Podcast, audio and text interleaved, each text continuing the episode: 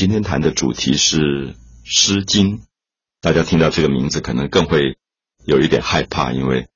会觉得《诗经》这一本书，或者《诗经》这样的一个文学形式，应该是放在中文系很古典的课程里面来做讨论的。那我也碰到过一些学中文的朋友，那么在中文系里面，《诗经》一定是重要的一课。可是，甚至有些中文系的朋友都不一定去选读《诗经》，因为总觉得《诗经》是两千年前的古典文学，那已经好像离我们今天很远了。那么，跟我们的生活也没有必然的关系。那么，阅读起来一定也相当的困难，好像要去查很多的字典、词典。才能够搞清楚《诗经》的内容。那么这样子读一本书，当然非常的辛苦。那如果我今天要求一般的朋友去买一本《诗经》来阅读，那可能一般朋友会觉得强人所难，好像不是专门学文学的，为什么要去读这么古老的一本《诗经》？呃，我想第一个我们要解释的是说，《诗经》啊，其实原来它就是诗。那么“经”这个字，大家都了解到，所有古代的一些书籍，当它对人的生命发生巨大影响的时候，它可能会被选择出来作为主流文化里面非常重要的一些典范。这些东西我们叫做经。以前有五经，就是五种不同的经书。那么后来有所谓的十三经。我们可以看到“经书”的“经”这个字，基本上故意的去把一些书籍。跟普通的书籍分开来，就是说被称为经的书，它特别是对生命有一种典范性的指导作用的。所以后来基督教的这本最重要的书被称为圣经，那么佛教最重要的书，佛陀所说的所有的话被称为佛经。那我想都是沿用五经、十三经的一个说法。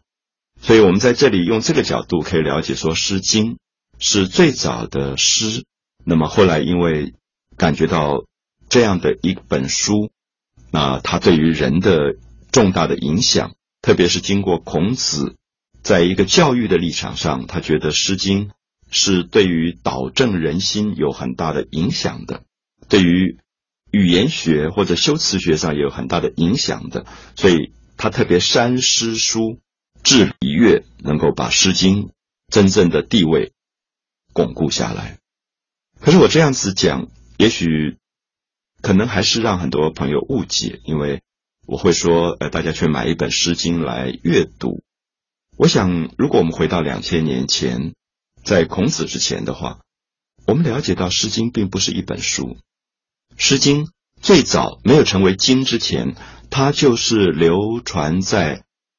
一般人民口中的歌谣。好，所以我想。大家了解到，有时候我们现在用一个字叫诗歌，诗歌，诗其实就是歌。很多朋友一定会唱《不破网》啊，《望春风》这些歌。如果你下次了解到，你不用旋律去唱，你把曲调的部分拿掉，你只阅读歌词的部分，那个歌词的部分就是诗。所以这样子，也许大家了解到，最早的《诗经》其实是人民口中流传的民谣。每个地方都在唱，啊，所以我们了解到，呃，《诗经》里面有一部分我们称为国风，啊，叫十五国风，其实是在讲春秋时代的时候，有很多的小国家，啊，当时并不是一个完整的统一的政治的状况。陕西这边流行唱一些民谣，河南也有他自己流行的民谣，所以十五个地区流行的民谣被记录下来。被称为十五国风。好，我们知道“风”这个字，用现在的话来讲，来翻译出来，可能可以翻译成民谣。我们说民谣风，或者是“风”这个字还有一个意义是流行的意思。我不知道大家记不记得，我们现在常讲说现在风行如何如何啊，就说这条歌现在很风行。那么风行就是说这个东西在流行的过程有点像风吹过去一样的，所有人都。在唱这首歌，所以叫风行。所以十五国风的风，事实上是流行的民歌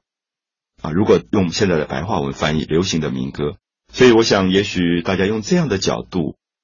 会感觉到，今天我们去阅读《诗经》的时候，我们是在阅读两千多年前流行在不同地区人们口中唱的歌谣。